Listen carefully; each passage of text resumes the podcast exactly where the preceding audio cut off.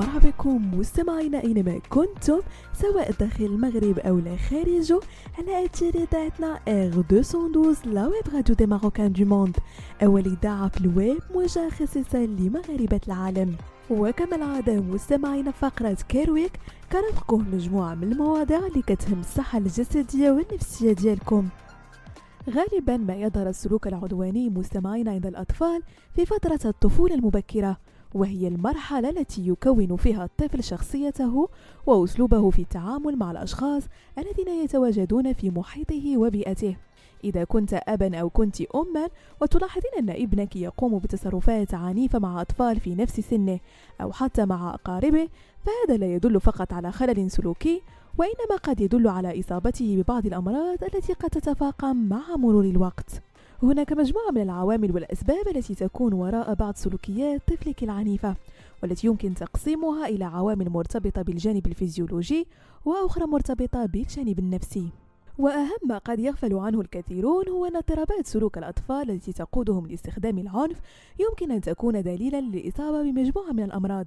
من بينها اختلال التوازن الكيميائي للدماغ فتغيرات في مستويات المواد الكيميائية في الدماغ مثل السيروتونين والدوبامين قد تؤثر على مزاج الطفل وسلوكه. اضطرابات مثل اضطراب نقص الانتباه مع فرط النشاط قد تكون مرتبطة بزيادة العدوانية إضافة إلى التأثيرات الهرمونية والإصابات الدماغية. فالتغيرات في مستويات الهرمونات خلال مراحل النمو وإصابة الطفل بمرض الصرع والتوحد هو الآخر يزيد من العدوانية في بعض الحالات. أما عن العوامل النفسية فيمكن اختصارها في الأساليب التربوية التي ينهجها الآباء إضافة للبيئة والمحيط والتاريخ العائلي الوراثي المرتبط بسلوكيات عدوانية. كما أن البيئة المحيطة بالطفل تلعب دورا كبيرا في تشكيل سلوكه فالأسرة والمدرسة والمجتمع ووسائل الإعلام والأصدقاء كل يؤثر في تطور سلوكه ونفسيته ويلعب دورا في تعزيز العدوانية أو الحد منها.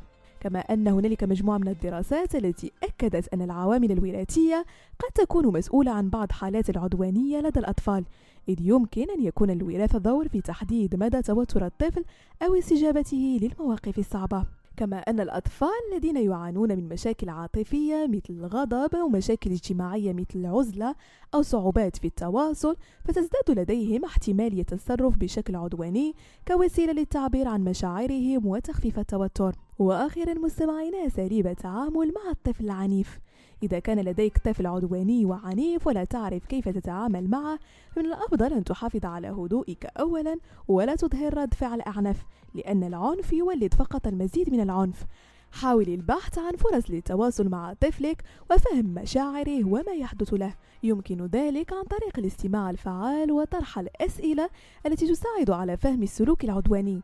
وانطلق من نفسك أولا. كن أنت القدوة الأولى لطفلك من خلال تجنب مواقف الغضب والعنف التي قد يقلدها. وفي الحالات الصعبة قد يحتاج الطفل العدواني إلى دعم إضافي من خلال جلسات تهذيب نفسية وسلوكية.